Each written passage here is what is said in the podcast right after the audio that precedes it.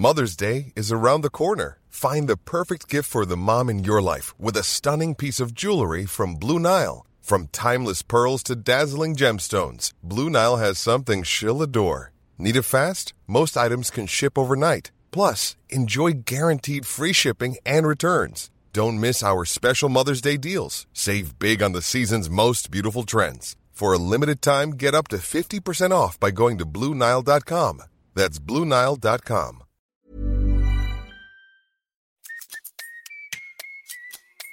Sur ce podcast, je te propose un truc. Tant que je suis dans tes oreilles, tu fais quelque chose de bien pour toi. Tu peux ranger ta chambre ou ton appart, et si t'es pas chez toi, tu peux te redresser. Ça va te faire du bien. Vas-y, redresse-toi. T'inquiète, c'est pas bizarre, personne ne sait que je te parle.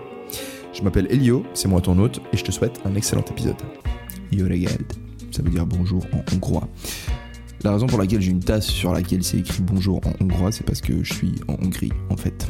Alors qu'est-ce que je fous ici? C'est un peu lié en fait à la raison pour laquelle non seulement je parle doucement maintenant, mais aussi à la raison pour laquelle euh, bah, j'ai pas créé de contenu euh, sur ce podcast depuis presque trois mois. En fait, euh, je suis papa. Non, je rigole. Euh, non, j'ai une copine et ça faisait longtemps, tu vois. Ça faisait trois ans que j'étais célibataire et j'ai rencontré une fille début de l'été. Et il y a eu pas mal de discussions avec elle et avec moi tout seul aussi dans ma tête sur le est-ce que j'avais envie de me mettre en couple? Oui, non.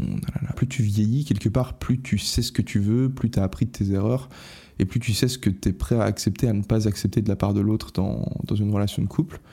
Et du coup, euh, j'étais étant moi-même plus au clair sur euh, ce que j'avais, ce dont j'avais envie, pardon, des erreurs que j'avais pas envie de commettre et ainsi de suite. Donc on discute, on discute et tout ça, tu vois, ça prend une tonne d'énergie, une tonne de temps. Et à côté de ça, ben, j'ai ce reboot camp, c'est-à-dire que c'est un programme que je suis en train de mettre en place pour aider les mecs à définir une vision sur ce qu'ils ont envie d'atteindre et à poser tout un système avec des routines, des habitudes. Je travaille là-dessus depuis janvier, en réalité même peut-être depuis euh, toute ma vie, puisque c'est un programme qui essaye d'articuler et de mettre en relation absolument tous les sujets dont j'ai pu parler un jour ou l'autre en vidéo, et même ceux dont j'ai pas parlé, même beaucoup de sujets dont j'ai pas parlé. Mais le but, c'est de montrer comment tout est connecté dans la vie d'un mec, que ce soit euh, le taf, les meufs, l'argent, la santé physique, mentale, méditation, souplesse, et d'essayer de me mettre. Je crois qu'elle s'est réveillée, donc je vais pouvoir parler un peu plus fort, mais je suis pas encore certain, donc euh, je vais rester doucement. Mais le but, c'est de montrer comment tout ça s'est connecté et d'avancer, et ça demande euh, tellement de travail, tellement de réflexion, parce que je dois à chaque fois me dire, ok, en fait, il faut que je dise ce truc-là à ce moment-là pour que ça fasse le déclic, en fait, chez le mec et tout, et puis ensuite, il faut que je parle de ce truc-là, et ensuite, euh, trois jours après, je parlerai de ça, et parce qu'il aura entendu ça la veille, tu vois, bref, c'est travail de taré. Donc euh, j'ai eu ce truc-là en même temps, et ce qui a expliqué que j'ai mis tout le la création de contenu de côté. Et euh, podcast compris, étant donné que ben, euh, ben, j'avais envie en fait de faire cette série, de faire. si jamais on est, peut-être que j'aurais dû le dire dès le début en fait. J'ai perdu l'habitude d'enregistrer des épisodes, mais on est dans un épisode d'introduction, introduction pour un livre, un livre d'un mec pour lequel j'ai énormément de respect, qui m'a beaucoup beaucoup beaucoup apporté. Donc le livre et le mec en lui-même. Euh, ce livre c'est 12 règles pour une vie de Jordan B. Peterson. Euh, comme tu peux le voir, il y a une autre version du livre juste là derrière dans le cadre parce que elle avait ce livre chez elle, tu vois. Elle lit des livres sur, euh, tu vois là, je regarde, c'est euh, Power of Focus, Mental Toughness. Bah, genre elle lit plus de dev perso que moi, c'est trop marrant. Peut-être que je t'explique déjà comment comment j'ai entendu parler de l'auteur pour la première fois, donc euh, Jordan Peterson. Je suis tombé sur une vidéo qui s'appelait euh, Comment gagner un argument sans euh, intimider ton, ton interlocuteur sans être un fils de pute, enfin sans être un bully. Tu vois, un bully en, anglais, c'est un mec qui harcèle les gens, tu vois. C'est le mec à l'école, tu vois, qui vient et puis qui te vole ton goûter. Ça, c'est un bully, tu vois. Donc, comment gagner un argument, euh, ouais, une conversation ou un débat euh, sans être un, sans être un, sans être une merde, sans être un PD. Quelle horreur. Désolé. Je veux dire, sans être un fils de pute, comme si c'était mieux. C'était une vidéo de la chaîne YouTube. Euh, qui s'appelle Charisma Uncommon, c'est une chaîne de développement personnel. Ben, il analysait, en fait, le mec analysait une, euh, une interview de, de ce mec que je connaissais pas, qui est Jordan Peterson, par euh, une journaliste britannique de la chaîne Channel 4, je crois que c'est le plus gros média britannique. Et cette meuf, en fait, elle interviewait ce, ce psychologue et taré, tu vois, genre journal, journalisme typique journalisme de merde en fait, bah, où le but en fait du journaliste c'est juste de, faire en sorte que la personne interviewée perde son sang-froid ou qu'il drop une dinguerie, ensuite tu peux couper la dinguerie, en faire un petit clip et mettre ça sur internet et faire passer la personne pour, euh, pour, un, énorme, pour un énorme enculé et euh, faire de la vue parce que le journalisme a besoin de faire du sensationnalisme étant donné qu'aujourd'hui avec euh, l'apparition de tous ces nouveaux médias, donc YouTube, Twitch, Instagram, Twitter, Netflix, en bref, euh, tout, grâce à, depuis Internet, en fait, euh, les médias traditionnels, ils sont, ils sont en galère. Pour continuer à garder de l'attention, bah, ils misent sur l'émotion négative, étant donné que l'émotion négative, ça attire plus ton attention que l'émotion positive, tu vois. Si je te fais un compliment, une critique, tu vas beaucoup plus faire une fixation sur la critique que sur le compliment. Tu es construit pour ça. C'est-à-dire que l'émotion positive, bah, si elle est là, c'est cool, tu te sens bien. Mais l'émotion négative, in fine, euh, ça veut dire la mort. Si je te critique, si je te dis, euh, mec, euh, tu t'habilles mal, ton cerveau, au fait, ton, au plus profond de ton subconscient, ça va être en mode je suis moins bien accepté par mes pères de par ma façon de m'habiller. Si je suis moins bien accepté par mes pères, je risque de me faire exclure du clan. Et donc, je retrouve, je risque de me faire bah, manger par une bête sauvage parce que je pourrais plus bénéficier de la protection des miens. Et du coup, c'est ce que font les médias traditionnels. C'est-à-dire qu'on va faire dans le sensationnalisme. Dès qu'il y a une petite Enfin, on est tout le temps en mode euh, balancer des sujets alarmants, alors qu'au final, euh, pour ça que voilà, je vous déconseille de regarder de manière générale les médias traditionnels. Bref, dans cette interview, la journaliste est de façon répétée en train d'essayer de mettre des mots dans la bouche de, du, psychologue. Et le mec, en fait, euh, ce qui est trop marrant, c'est qu'il rentre pas dans son jeu. Et c'est la première fois que je voyais ça. Je voyais réellement un mec rester hyper calme, hyper stoïque face à mec, elle est juste agaçante, c'est incroyable, genre, le, c'est, devenu des mêmes, si tu veux, genre, le, Twitter de cette meuf, alors que c'était en 2018, le Twitter de cette meuf, il est infesté à chaque fois qu'elle tweet quelque chose, il y a des mecs qui viennent et qui lui disent euh, So you're saying that, et ensuite, il reformule ce qu'elle a dit d'une manière complètement absurde, parce qu'en fait, c'est ce qu'elle faisait pendant toute l'interview. Tu vois, genre, on lui dit, ah, t'as fait un bon voyage, ouais, je suis venu en voiture. Elle va dire, ah, donc, euh, ce que tu veux dire, c'est que, je sais pas, euh, t'aimes pas les gens qui prennent le bus, tu vois, un truc complètement, complètement court. Et euh, c'est ce qu'elle fait pendant toute l'interview en essayant de, de, de, le faire passer pour, un, pour la personne qu'elle pense qu'il est. Et, euh, parce qu'elle ne s'engage absolument pas dans une démarche sincère et dans une démarche humaine, bah c'est juste agaçant quand, euh, pour, pour tout le monde en fait, et particulièrement pour, pour le psychologue quand tu te retrouves face à quelqu'un qui est pas en train d'écouter ce que tu dis et qui t'as l'impression qu'il s'est déjà fait une image de toi et puis il essaie juste de confirmer cette image euh, de toi, ce qu'on fait tous quelque part dans une certaine mesure, mais ben, parfois c'est clairement complètement abusé, et parfois c'est clairement bah, la personne elle te le montre, bah, c'est agaçant, tu vois, ça donne envie de péter un plomb. Mais le mec du coup reste hyper calme et en fait euh, répond simplement aux questions, il reformule, si elle dit ah, ce que tu es en train de dire c'est du coup que X, Y, Z, lui dit non, c'est pas ce que j'ai dit, ce que j'ai dit c'est X, B, C.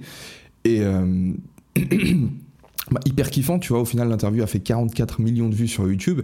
Et là, je me dis, mais putain, c'est qui ce mec? Et du coup, j'ai commencé en fait à, à m'intéresser au personnage. J'ai tapé son nom sur YouTube et je me suis retrouvé face à des centaines d'heures de cours, de conférences au cours desquelles le type, en fait, déjà de façon extrêmement bien articulée, parce que c'est un type qui s'exprime très, très, très bien, bah, il aborde des thèmes de façon extrêmement poussée, des thèmes comme euh, la spiritualité, la discipline, la responsabilité, les relations interindividuelles, le bonheur, le nihilisme.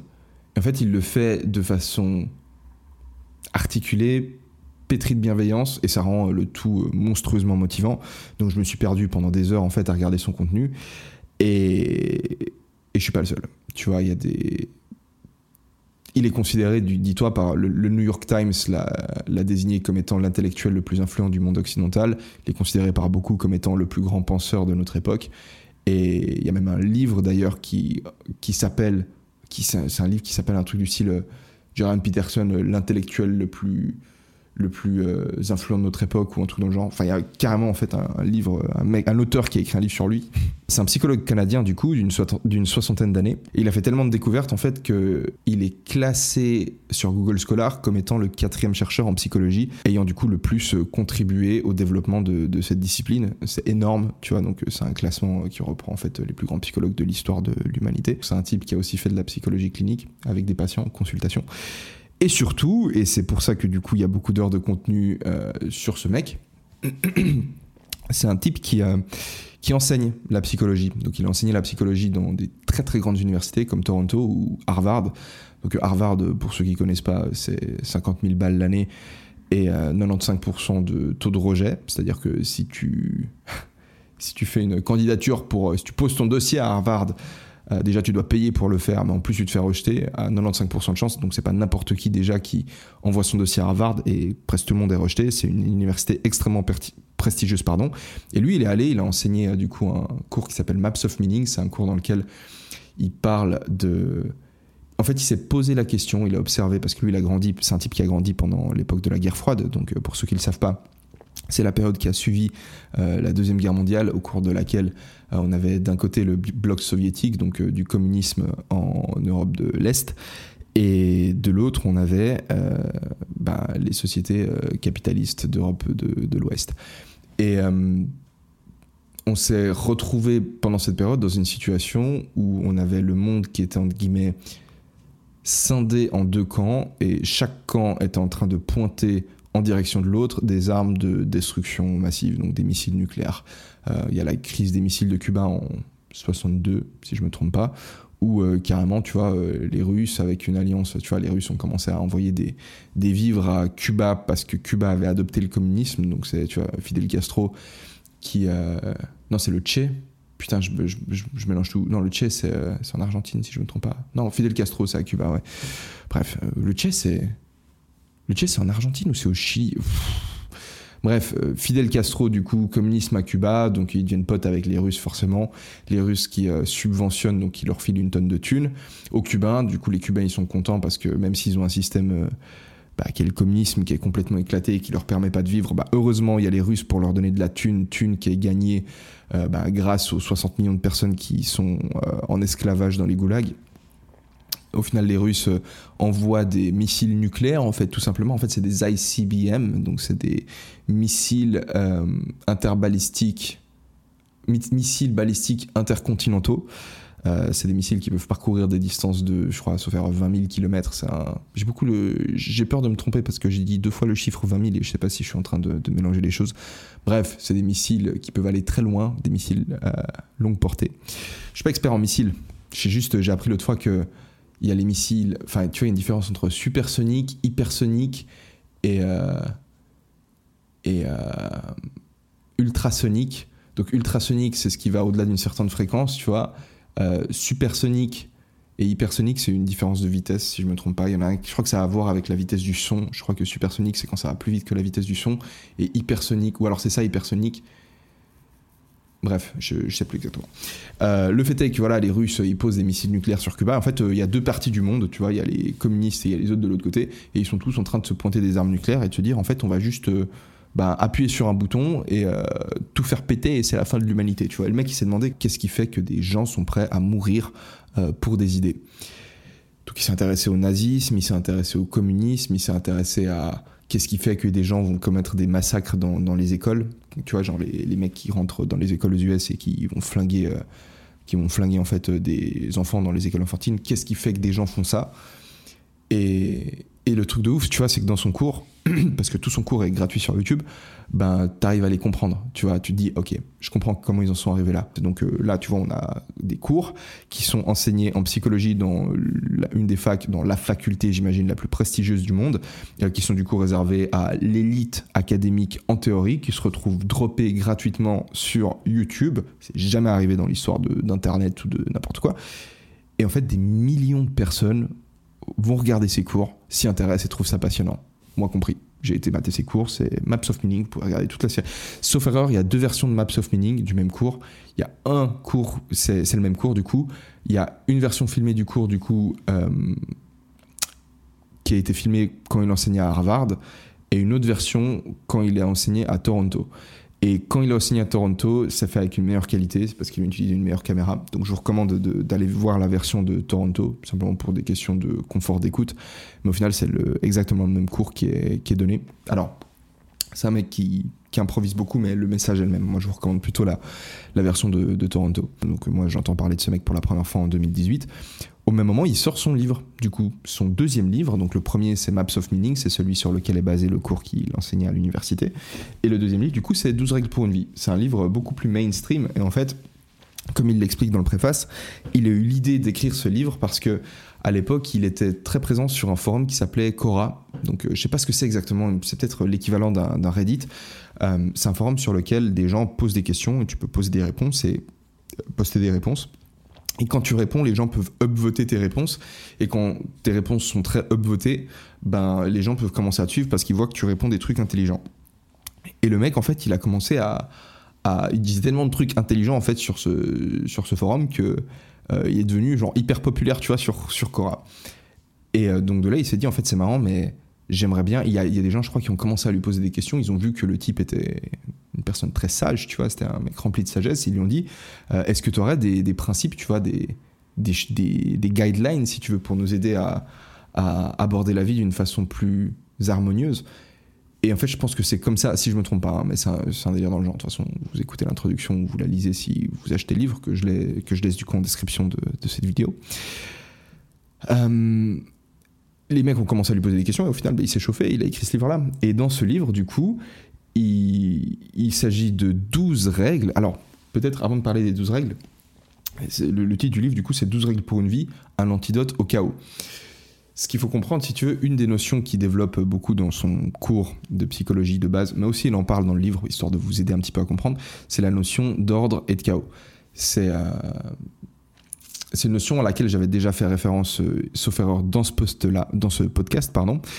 Ce qu'il faut comprendre, c'est que c'est une façon qui te permet d'appréhender la vie. C'est-à-dire que toute l'expérience humaine, elle peut être perçue sous le spectre quelque part, c'est pas le spectre, sous le...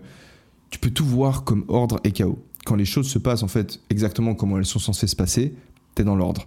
Quand les choses ne se passent pas comme elles doivent se passer, t'es dans le chaos. Exemple. Je vais donner plusieurs exemples, tu vas vite comprendre.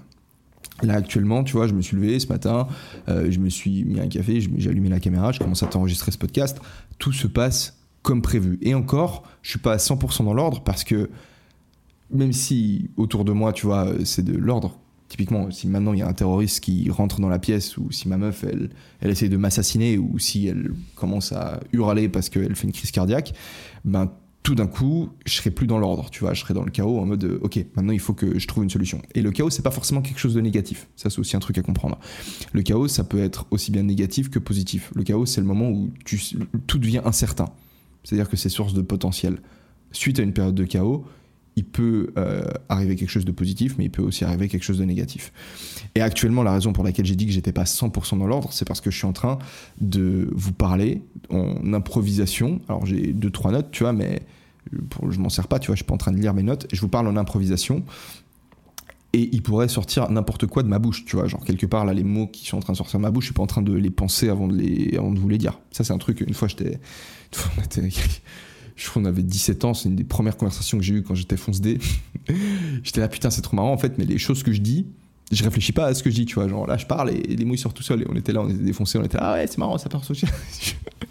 mais typiquement, tu vois, là, là, actuellement, je suis pas 100% dans l'ordre. Il y a quand même un élément de nouveauté, il y a quand même un élément de chaos, un élément de challenge qui est cette caméra à laquelle je suis censé, euh, bah, qui est vous en fait, ou les personnes auxquelles je m'adresse.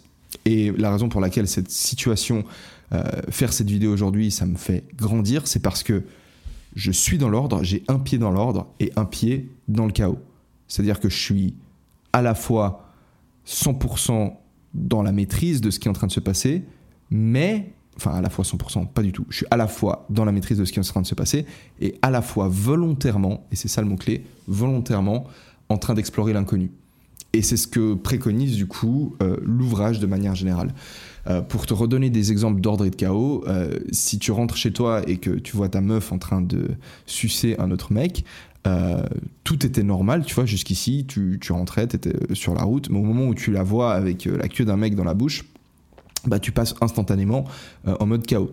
Tout devient incertain. Tu sais même plus, tu sais plus qui elle est, tu vois, tu pensais que c'était une meuf fidèle, donc tout d'un coup, tu réalises que c'est pas une meuf fidèle, donc en fait, tu réalises que la personne avec laquelle tu pensais construire ta vie, ben euh, c'est pas la personne que tu pensais être donc tu es là oh putain en fait euh, je sais même pas avec qui je suis et ensuite tu te dis ah mais je pensais que Je savais qui j'étais, je pensais que j'étais un mec qui était avec une meuf fidèle avec laquelle on se voyait construire un avenir. Mais en réalité, je suis même pas ce mec-là. En fait, je suis un mec qui était avec une meuf dont il avait aucune idée de ce dont elle était capable, tu vois. Donc, même toi, tu deviens perdu vis-à-vis. Instantanément, tu es plongé dans le chaos. Et du coup, potentiel. C'est-à-dire qu'il peut se passer n'importe quoi. Soit ça peut être une épiphanie, ou en mode, tu, quelque part, tu réussis à comprendre pourquoi est-ce qu'elle a sucé ce mec-là, et qu'est-ce que tu n'étais pas capable de lui apporter dans la relation. Donc, tu réussis à transcender quelque part ta souffrance pour en faire quelque chose de bien, et tu dis, ok, vas-y, elle a fait ce truc, tu restes stoïque, tu dis, pas, pas de problème, tu vois, elle n'avait pas à le faire, mais tu passes à autre chose, tu travailles sur toi et tu t'en sers pour devenir une meilleure personne. Soit tu te laisses complètement submerger par tes émotions et tu les assassines tous les deux. Chaos, potentiel, issue négative, issue positive. Et au final, tu vois, pour donner un autre exemple, peut-être pour donner un contexte, pour euh, donner une vision un peu plus large de la chose, quand j'emménage à Budapest, je suis dans le chaos. Je sais pas euh, ce qui se passe autour de moi. Les gens ils parlent une langue que je comprends pas, que j'ai aucune chance de comprendre. Le hongrois ça ressemble à rien du tout. Euh, je sais pas où je vais faire mes courses, je comprends pas la devise, je comprends pas comment fonctionnent les transports. Il y a des taxis que tu as le droit de prendre, des taxis que tu pas le droit de prendre parce qu'ils sont que sous réservation. Euh, il y a plein de, codes sociaux, si tu veux, qui sont différents en Europe de l'Est. Et à nouveau, full chaos. Par contre, au fil du temps, tu vois, genre j'arrive ici, au début je connais même pas l'appart, je connais même pas le lit, je connais même pas la salle de bain dans laquelle je me brosse les dents quand je me lève le matin mais peu à peu, ce chaos, je le transforme en ordre. C'est-à-dire que je me suis volontairement placé dans le chaos. Et tu vois, genre, si on m'avait forcé à venir vivre en Hongrie, je l'aurais super mal vécu. Mais parce que c'est moi qui ai décidé, parce que je me suis volontairement exposé à cette situation stressante, ben, c'est un système qui est complètement différent, qui est activé dans ma tête. Et du coup, je suis volontairement en train d'explorer le chaos. Et petit à petit, tu vois, ben, je commence à connaître l'endroit où je m'entraîne, je commence à connaître l'endroit dans lequel je vais faire mes courses, je commence à maîtriser mon appart. Donc là, je me sens bien, tu vois. C'est comme si j'étais dans mon, chez moi. Au final, je suis chez moi. Au bout d'un moment, je commence à comprendre, à connaître un peu mes voisins, je commence à comprendre un peu les gens.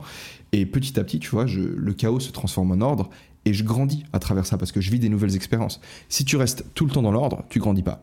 Parce que tu es tout le temps dans ce qui est 100% euh, attendu et t'as pas d'expérience nouvelle. Et du coup, euh, le problème de ne jamais volontairement se placer dans le chaos, c'est que tu grandis pas et que le chaos, il finit forcément un jour par arriver parce que si c'est pas toi qui vas dans un environnement nouveau, bah c'est ton environnement à toi qui va finir par changer. Ton environnement à toi, il change toujours. L'environnement, il, tu vois, système politique, une guerre, un virus, les choses comme elles sont aujourd'hui ne seront pas, euh, les choses ne seront pas demain comme elles sont aujourd'hui.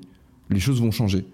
Et si toi, tu ne te places pas volontairement dans le chaos pour devenir une plus grande personne, pour en sortir grandi, développer des compétences, devenir compétent, bah le jour où les choses elles changent, euh, tu te prends une énorme claque dans la gueule et si tu as de la chance, tu te relèves, t'apprends ta leçon. Si tu as de la chance, tu te relèves, mais que t'es débile, t'apprends pas ta leçon et tu continues à rester 100% dans l'ordre, dans ton petit confort au quotidien. Si tu as de la chance et que tu es smart, bah, tu te relèves, t'apprends ta leçon et t'apprends que tu dois te développer, te placer volontairement dans le chaos pour que quand le chaos vienne à toi, tu sois prêt à l'affronter. Ça, c'est pour euh, l'exposition au chaos, pour sortir de l'ordre. Et ça, c'est en réalité le sujet qui est abordé dans le, dans le troisième livre de Peterson. Donc, 12 euh, règles pour une vie, c'est le, c'est le deuxième. Le troisième, c'est comment aller au-delà de l'ordre. Dans ce livre-là, il n'est pas question de ça. Donc, je sais pas du tout pourquoi je t'ai donné toutes ces explications. En réalité, dans cet épisode-là, on parle d'un antidote au chaos. C'est-à-dire que dans cet épisode-là, c'est l'inverse. Il est dédié à une personne, ce livre, il est écrit pour une personne dont la vie paraît trop chaotique. Une personne qui vit trop dans l'incertitude. Une personne qui, euh, qui par exemple, vient de se faire, euh, vient de se faire quitter. Moi, j'ai lu ce livre-là à un moment, où un moment donné où ma relation avec euh, mon, ex, donc on parle de 2018, hein, mais où ma relation avec mon ex, elle me faisait me poser plein de questions sur des sujets. J'étais, j'étais même plus certain en fait, mec, c'était horrible. Enfin, je vais t'en parler en fait dans mon histoire sur, sur mon tout pas le tout dernier, mais sur le tatouage que je me suis fait à la cheville où en gros elle, voyait la vie d'une certaine manière, moi je voyais la vie d'une autre manière, et on remarquait que nos façons de voir la vie, bah, des fois elles se permettaient pas de se coordonner si tu veux, et euh, parce qu'on n'arrivait pas à accepter qu'on pouvait voir les choses d'une manière différente, et peut-être parce qu'on était en désaccord sur des choses trop fondamentales, et je pense que c'est ça le, cas, ben ça crée beaucoup de conflits, tu vois. Et au bout d'un moment, je me suis dit, mais en fait, si ça se trouve, euh, toi tu vois les choses comme ça, mais c'est parce que tu es né et tu as eu des expériences X, Y, Z. Moi je vois les choses comme ça parce que je suis né, j'ai eu des expériences X, Y, Z. Mais si j'étais né, euh, j'en sais rien, dans ta situation, je verrais la vie comme toi. Si j'étais né euh, dans un pays juif, bah, je serais probablement juif, tu vois. Si j'étais né dans un pays bouddhiste, bah, je serais bouddhiste. En fait, je verrais la vie. Y a pas... En réalité, je me suis mis en fait à, à remettre en question toute vérité absolue. Je me suis dit en fait tout une question de point de vue et d'expérience. Et donc j'ai complètement euh, relativiser l'entièreté de, des choses. Et je me suis retrouvé en période super sombre. Et en fait, je me suis retrouvé, j'ai relativisé toutes les choses, en fait, dans le but de, de résoudre mon problème de couple. Tu vois, je me suis dit, en fait, vas-y, oublie toutes tes croyances, oublie toutes tes façons de voir la vie. Typiquement, tu vois, moi j'avais envie de défoncer cette chaîne YouTube, défoncer les études de droit. Elle, elle voyait les choses, elle voyait la vie comme une, approche peut-être plus équilibrée, tu vois, genre euh, plus équilibrée. À nouveau, c'est moi je pense qu'elle une très bonne elle avait une très bonne façon de voir la vie mais ça c'est une, une, des grosses euh, un des gros pièges dans lesquels tu dois pas tomber c'est ne laisse pas des meufs te donner des conseils sur comment vivre ta vie parce que elles n'ont pas les mêmes motivations et elles n'ont pas les mêmes l'épanouissement d'une femme ne passe pas par le même chemin que l'épanouissement d'un homme parce qu'on est différent. Donc euh, quand ma meuf elle me disait ouais tu devrais euh, arrêter de travailler x y en fait elle se rendait pas compte que elle était tombée amoureuse justement de la personne qui créait des trucs et que elle, elle me disait maintenant de step back parce que c'est ce qu'elle elle, elle faisait. Tu vois une femme elle peut quelque part se contenter. C'est l'idée que on, on ne naît pas un homme on le devient alors qu'une femme naît une femme. Tu vois genre toi n'importe quel mec, Elon Musk, mec le plus puissant du monde, il s'est construit de A à Z. Alors ok, tu peux dire il avait déjà un bon QI de base, mais c'est un type qui s'est construit. Alors que les femmes aujourd'hui, elles sont, enfin même aujourd'hui, en fait, de tout temps, les femmes, elles ont de plus en plus été, euh, elles ont toujours été plus que les hommes. Euh, disons que la valeur d'une femme dépend énormément de son apparence physique, de sa beauté. C'est ce qui fait qu'elle va être euh, intéressante pour des mecs. Tu peux être la meuf, une des meufs les plus smart de la Terre, tu peux faire 20 euh, par mois. Perso, j'en ai rien à foutre. Il y a plein de gars qui en auront rien à foutre. Et même plein de gars, et la réalité c'est même que plein de gars vont être intimidés par une femme qui gagne beaucoup d'argent. Mais ils vont être intéressants en fait par une femme. Bah, c'est pour ça que en fait les femmes sont hyper gamme et, euh, et c'est-à-dire qu'elles vont dans les relations hommes-femmes, souvent la femme, elle va se mettre en couple avec un mec qui gagne plus qu'elle. Et le mec va se mettre avec. Euh, il va chercher des partenaires qui gagnent moins que lui. Parce qu'on ne recherche pas la même chose chez l'autre. Tout ça pour dire que. Je ne sais pas comment j'ai fait pour digresser à ce point, mais tout ça pour dire que du coup. Euh, voilà, on n'a pas les mêmes, euh, les mêmes goals dans la vie. C'est-à-dire que. Ready to pop the question? The jewelers at BlueNile.com have got sparkle down to a science with beautiful lab-grown diamonds worthy of your most brilliant moments. Their lab-grown diamonds are independently graded and guaranteed identical to natural diamonds, and they're ready to ship to your door. Go to BlueNile.com and use promo code LISTEN to get $50 off your purchase of $500 or more. That's code LISTEN at BlueNile.com for $50 off. BlueNile.com code LISTEN. On n'est pas respecté par, euh, par nos pères. Euh, en tant qu'homme, tu te fais pas respecter par les hommes et par les femmes pour les mêmes raisons qu'une femme se ferait respecter par les hommes et par les femmes. Et petite euh, chose au passage, aujourd'hui, de par l'entrée des femmes sur le marché du travail, c'est une tendance qui, qui est en train de reculer. C'est-à-dire que de plus en plus, l'apparence physique, c'est quelque chose qui devient important pour les femmes comme critère. Donc, quelque part, à l'époque, tu pouvais être un mec complètement éclaté, mais si tu gagnais bien ta vie et si tu étais capable de provide pour une femme, tu pouvais, te, tu trouver une femme, euh, un partenaire de qualité. Aujourd'hui, étant donné que les femmes gagnent aussi de l'argent, bah, elles vont avoir tendance à moins accorder d'importance à, au statut socio-économique de l'homme et du coup le critère de l'apparence physique, de la beauté du mec euh, devient de plus en plus important. D'où aussi, euh, indépendamment des bienfaits psychologiques que ça apporte, mais d'où l'importance pour un mec de faire du sport. Toujours, ça devient plus important. Euh, je disais que du coup, voilà, j'ai remis tous mes systèmes de croyance en valeur parce qu'elle me disait de, lever le pied et je me suis retrouvé en fait complètement perdu. En fait, le but de faire ça, en fait, c'était de remettre mes systèmes de de mettre, remettre pardon, en question toutes mes valeurs et toutes mes croyances, c'était d'adopter les siennes et de me dire en fait si je vois la vie comme toi, bon, au final ça va fonctionner.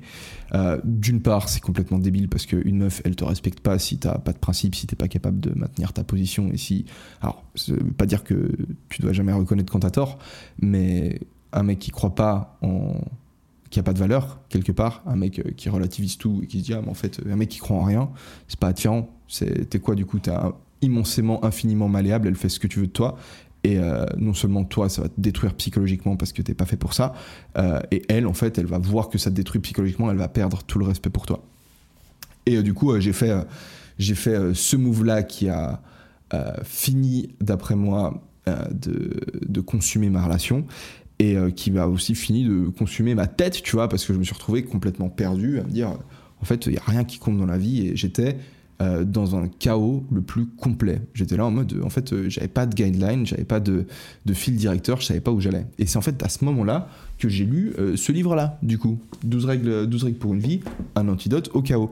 Donc, comme je disais avant, important de se placer volontairement dans le chaos et de ne pas rester dans l'ordre, mais vice versa, t'as pas envie d'être 100% dans le chaos. Parce que si t'es 100% dans le chaos, t'es juste complètement euh, accablé par tout ce qui est en train de t'arriver et t'as as, besoin d'un équilibre entre les deux. Et du coup, ce livre-là, du coup, traite de. Te, donne des règles, donc 12 règles, 12 principes euh, qui sont. Euh, des règles qui sont connues, tu vois, c'est des trucs du style tiens-toi droit, sois ami, fais attention à qui sont tes potes, traite-toi comme une personne que tu es chargé d'aider. Donc en gros, euh, traite-toi bien, entre guillemets, prends soin de toi. Euh, euh, dis toujours la vérité, ou en tout cas ne mens pas. En fait, c'est toutes des règles comme ça qui sont faites pour réduire le chaos qui se trouve dans ta vie et avoir plus d'ordre dans ta vie. Et en fait, c'est des règles, comme tu l'as entendu, tu vois, qui ont l'air c'est des choses que tu as déjà entendues, tes parents, tes proches, euh, tes, des enseignants peut-être, des gens qui étaient chargés de ton éducation, t'ont déjà recommandé de faire, t'ont déjà conseillé. Et en fait, ce type, avec son background surpuissant en psychologie et en philosophie, mais il va en fait aller creuser, il va aller au bout des choses et il va aller se poser, et il va aller se demander en fait, comment est-ce que ça se fait que... Euh, ces principes existent, comment est-ce que ça se fait que c'est des choses qu'on se répète euh, constamment, et il va te les expliquer en fait d'une façon rationnelle. Et pour ça, il va utiliser du coup euh, la science, donc euh, les approches, les, recherches, les trouvailles en psychologie les plus récentes, avec les plus importantes aussi, découvertes en psychologie. donc il va citer du Nietzsche, il va citer aussi des auteurs plus spirituels comme Carl Jung. Et du coup, c'est ça qui fait la brillance et la puissance du livre, c'est que le type, c'est pas purement scientifique. Tu vois, genre, je lisais le livre l'autre fois. Attendez, je, je vais vous le chercher parce qu'il est. C'est un livre que. Faut que vous voyez la couverture pour que vous compreniez en fait pourquoi j'ai acheté ce livre. Et, euh, et, vous allez vite comprendre. Attendez. Du coup, j'en ai profité pour euh, aérer un petit peu et changer les batteries de la caméra. Voilà le livre dont je parlais juste avant. Donc, euh, Penser rapidement et lentement. Un livre du coup de, de, psychologie qui parle des biais cognitifs. Je l'ai vu pour la première fois quand j'étais chez Eric en décembre de l'année passée ou en janvier de cette année peu importe. Et euh, quelques mois plus tard, il me semble que j'étais euh, sur Amazon et je, me commandais une série de bouquins et je me suis dit, bah vas-y, tiens, j'ai vu ce livre chez Eric, je vais le, je vais le commander aussi. Je l'ai pris, j'ai lu un quart du livre et en fait, c'était.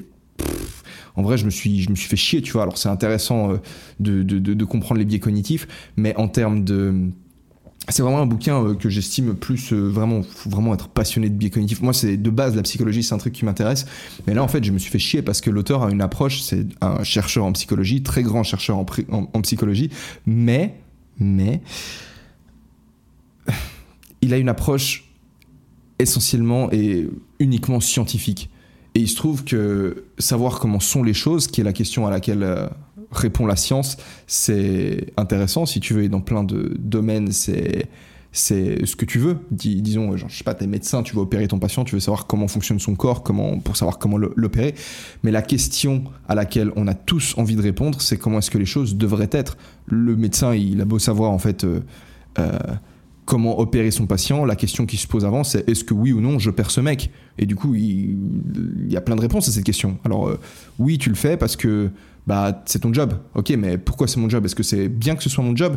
Bah écoute, il faut bien avoir un job et t'as des gens, ouais, mais du coup, peut-être que ce patient c'était un meurtrier et tout, et peut-être qu'on est trop nombreux sur cette terre, donc euh, est-ce que c'est toujours justifié d'opérer, de, sauver la vie de ce mec? Ouais, mais tu sais, c'est comme ça qu'on fait parce que euh, il a le droit d'être opéré. Et en fait, tu te retrouves en fait à répondre à des questions. Enfin, pour répondre à ces questions, tu te retrouves à, à avoir une approche qui n'est pas donnée par la science. C'est David euh, David Hume, le, philosophe sophro écossais, qui disait euh, You cannot derive an out from an is. Ce qui veut dire tu ne peux pas déduire un comment ça devrait être de, à partir de comment c'est, comment les choses sont. Et c'est exactement euh, la raison pour laquelle Peterson, en fait, n'a pas une approche uniquement scientifique. C'est parce que c'est un mec qui est, ben, un psychologue, il a dû aider des gens. Et pour aider les gens, tu peux pas simplement leur expliquer, bah ok, en fait, ton cerveau, il fonctionne comme ci, comme ci, comme ça. Parce que les gens, ils arrivent à, quand quand t'es entre guillemets désespéré, quand tu vis mal dans ta vie, tu remets en question des, choses beaucoup plus essentielles, qui est pourquoi est-ce que j'essaierai de m'en sortir? Est-ce que ma vie a une valeur? Est-ce que quand une personne a envie de se suicider, euh, tu vas pas lui dire oui, alors en fait euh, tes cellules elles sont comme ça, ils sont ils s'en branlent, tu vois?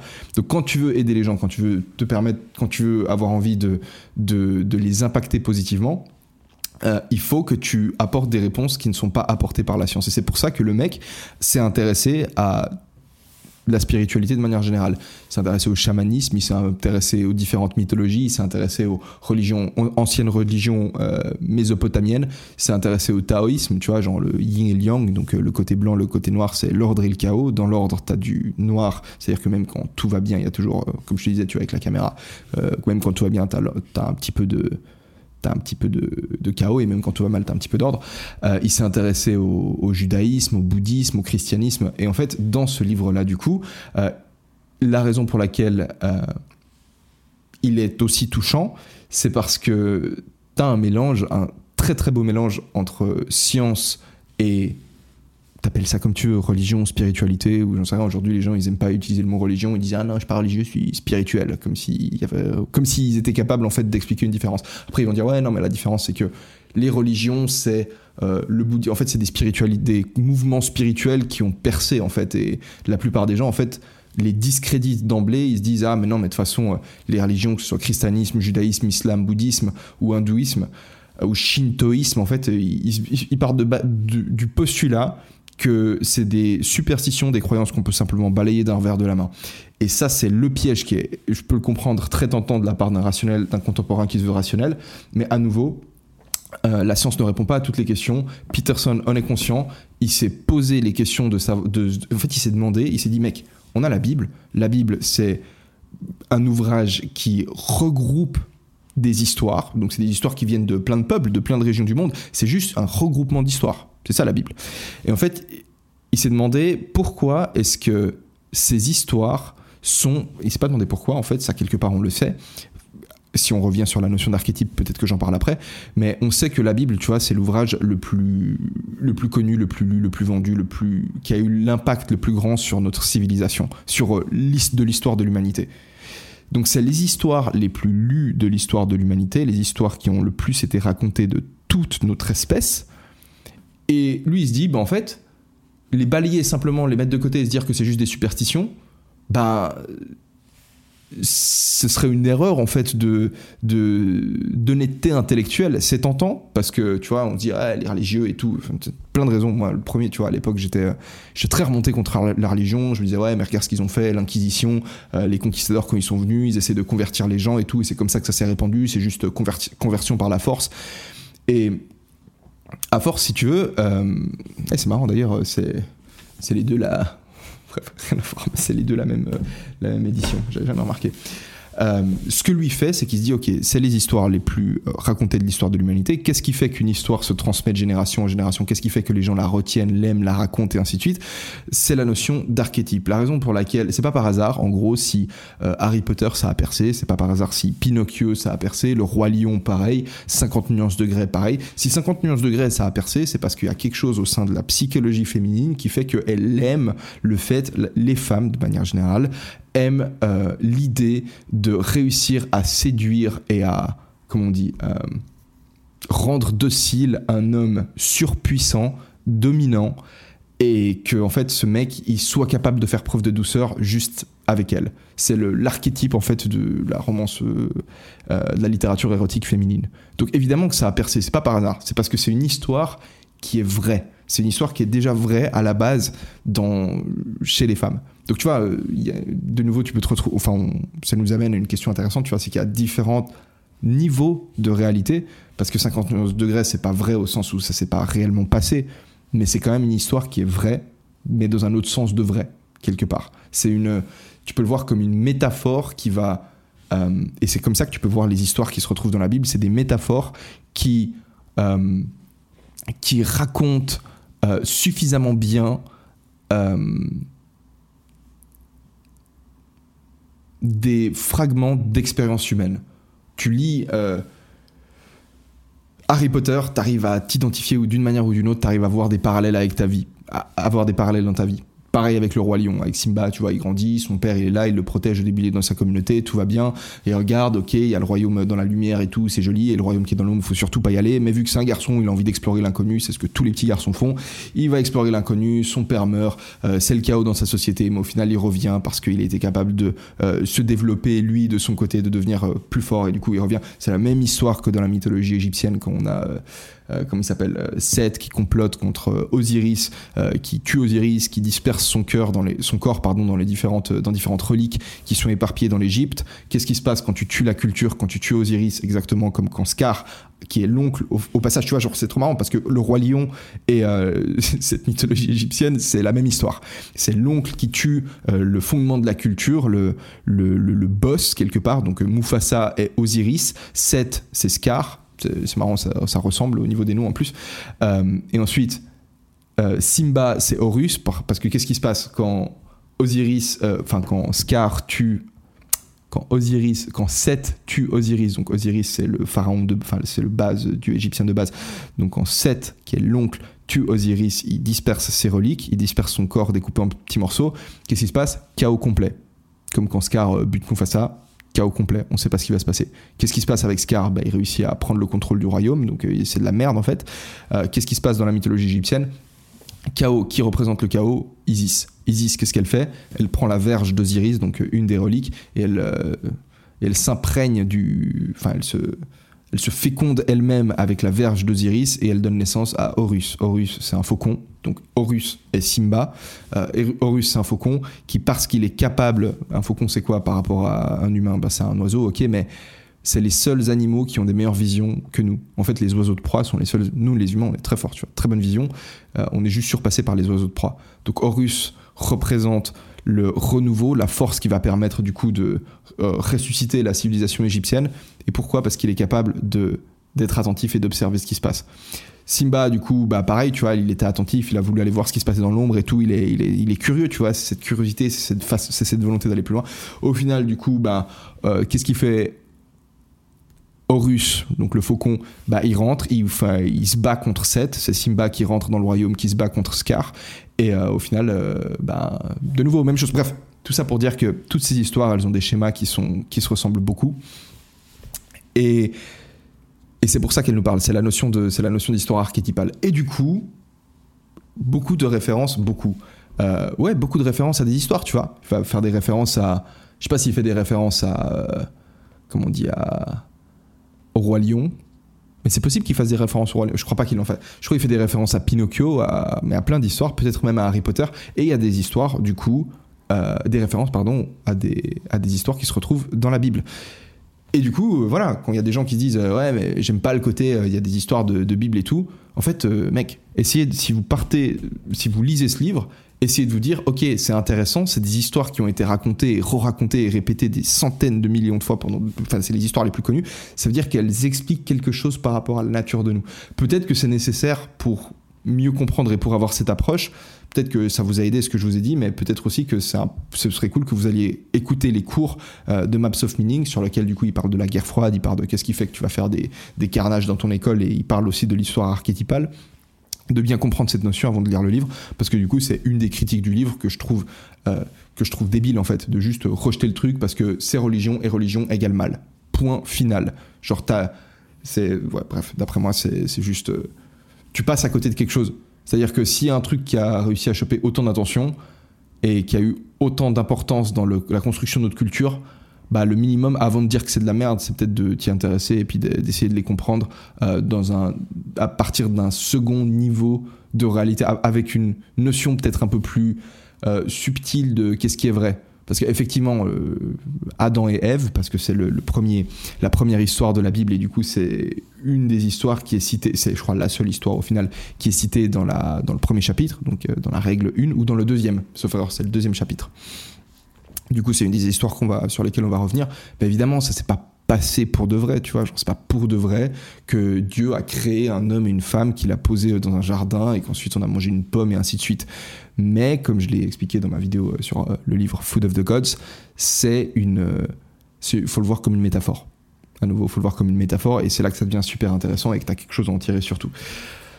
Euh, il me semble que j'ai plus ou moins tout dit. Donc voilà, deux choses qui étaient importantes avant qu'on commence à voir les règles les unes après les autres. C'est premièrement de euh, comprendre la notion d'ordre et de chaos, de comprendre que ce livre, c'est un livre qui va euh, nous donner des clés ou des règles pour, pour réduire la quantité de chaos qu'on a dans notre vie et pour augmenter l'ordre et comprendre aussi la notion peut-être d'histoire archétypale. J'ai expliqué pourquoi euh, il allait faire référence par la suite à des histoires, euh, à des histoires bibliques et, à d'autres histoires d'ailleurs, mais c'est souvent les histoires bibliques qui posent un problème aux gens, ce que je peux comprendre quelque part. Et euh, ben c'est tout. Pour finir, on a, on a une bête d'ouvrage qui donne des, qui donne des bêtes de conseils, qui m'a beaucoup aidé et dont je me réjouis fortement de, de vous parler une des, guidelines aussi de ce livre, une des, une des idées de ce livre, c'est que le but, c'est, le but de la vie, c'est pas d'être heureux. Le but de la vie, c'est plus de trouver un sens qui te permet de continuer à avancer, continuer à te donner envie de vivre, même quand il y a tout qui s'écroule autour de toi. Le problème quand tu vises le bonheur, c'est quand t'atteins pas le bonheur, ben t'es dans la merde en fait. Tu considères ça comme, euh, comme un échec en fait. Tu vois, mon but c'est d'être heureux, bah je suis pas heureux. Est-ce que je peux claquer les doigts et être heureux? Non bah en fait je suis baisé. Alors que si tu vises le sens, si tu vises le fait d'avoir un sens à ta vie, le bonheur c'est quelque chose qui va t'arriver. Excellent bouquin, je vous mets un lien pour ça dans la description, je suis content d'avoir repris ce podcast, ça me faisait plaisir de vous reparler à nouveau. Tu vois là c'était l'introduction, je l'ai fait vraiment en freestyle, mais j'aimerais vraiment vous présenter chaque règle d'une manière vraiment hyper clean, histoire que, que vous puissiez en tirer un maximum. Et ne pas lire le livre si vous n'avez pas envie de le lire. Voilà, passez une super journée et... Euh, à bientôt.